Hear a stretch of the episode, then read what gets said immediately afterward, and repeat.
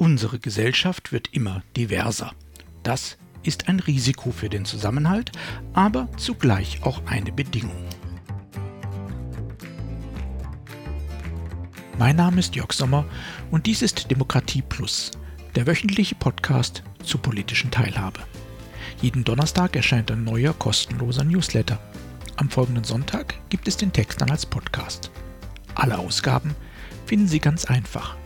Geben Sie demokratie.plus in Ihren Browser ein und schon sind Sie da, wo Sie sein wollen. Nun aber zu unserem heutigen Thema.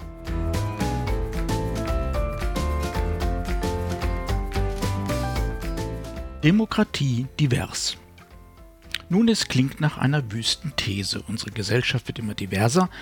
Das ist ein Risiko für den Zusammenhalt, aber zugleich auch eine Bedingung. Klingt irgendwie nach einem Widerspruch. Und ist es auch. Weil wir in einer Gesellschaft leben, die von sehr vielen Widersprüchen geprägt ist. Wir erleben aktuell, dass unsere repräsentative Demokratie unter Druck gerät. Und das betrifft all ihre Facetten. Ihre Institutionen, Akteure, Prozesse und Ergebnisse werden zunehmend kritisch hinterfragt und oft nicht mehr akzeptiert. Unsere Parlamente, konzipiert als höchste Instanzen unserer Demokratie, haben für viele Menschen in unserem Land entweder keine Relevanz mehr oder sind gar zur Projektionsfläche für Frust, sogar Hass und Aggression geworden. Unsere Gesellschaft fällt nicht auseinander, aber sie zerbröselt für viele Menschen in kleine, diverse Einheiten. Die eine Gesellschaft der Geschichte ist zu einem kunterbunten Blasengebubbel geworden. Und das ist etwas, was wir historisch kaum kennen. Erinnern wir uns an die ersten demokratischen Gehversuche in Deutschland. Auch sie waren von Konflikten geprägt und wurden bald wieder beerdigt. Allerdings waren die beteiligten Gruppen groß, homogen, hatten eigene, manchmal auch eigenartige Vorstellungen einer homogenen, identitären Gesellschaft. Die Kommunistische Partei Deutschlands träumte von der proletarischen Revolution und hatte 1932 rund 330.000 Mitglieder. Hochgerechnet auf die heutige Bundesrepublik wären das über eine halbe Million. Die NSDAP hatte ähnlich viele Angehörige. 1945, als ihre Idee vom völkischen Staat endgültig militärisch beendet wurde, waren es sogar 8,5 Millionen. Deutschland erlebte zumindest in Teilen beide identitären Gesellschaftskonzepte in der Praxis und beide sind gescheitert. Geblieben aber ist die Restvorstellung davon, dass Homogenität, wenn nicht in einer Gesellschaft, so doch in einer Gruppe etwas Gutes sei. Das Bild, der Wunsch, die Wahrnehmung einer Gruppe als Identitätsverbund prägt uns selbst und unsere demokratische Kultur noch tiefer, als uns bewusst ist.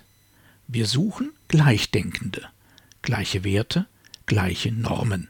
In solchen Blasen fühlen wir uns wohl. Dabei ist die Realität in unserem Land längst eine andere, und das ist eine gute Nachricht. Denn weder in einem identitären Staat noch in einer Gesellschaft, in der wenige große, homogene Blöcke konkurrieren, hat breite Beteiligung eine Chance. Denn identitäre Konzepte brauchen keine streitbaren Debatten. Es gibt immer richtig und falsch, gut und böse. Wo das so ist, gelten Diskurse als gefährlich, als potenzielles Abweichlertum, Beteiligung von unten, stört. Doch die Menschen in unserem Land verstehen sich heute zunehmend als Individuen und nicht als Mitläufer. Sie sind durchaus bereit, sich zu engagieren, aber dieses Engagement erfolgt bei unmittelbarer Betroffenheit. Es erfolgt spontan, themenspezifisch und je nach Anlass und Kontext wechselnd intensiv. Die richtige Antwort auf eine solche Realität lautet deshalb eine Demokratie, die so vielfältig ist wie die Menschen. Die Allianz Vielfältige Demokratie hat dazu ein Drei-Säulen-Modell entwickelt. Repräsentative Gremien haben darin genauso ihren Platz wie direktdemokratische Entscheidungen und deliberative, auf Diskurs setzende Beteiligungsformate.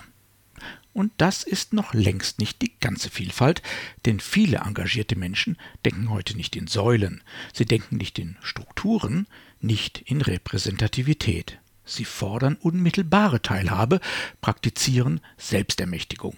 Sie ecken, wie die jungen Menschen von Fridays for Future, damit an, sind oft nicht kompatibel zu den Angeboten, die die Gesellschaft ihnen unterbreitet.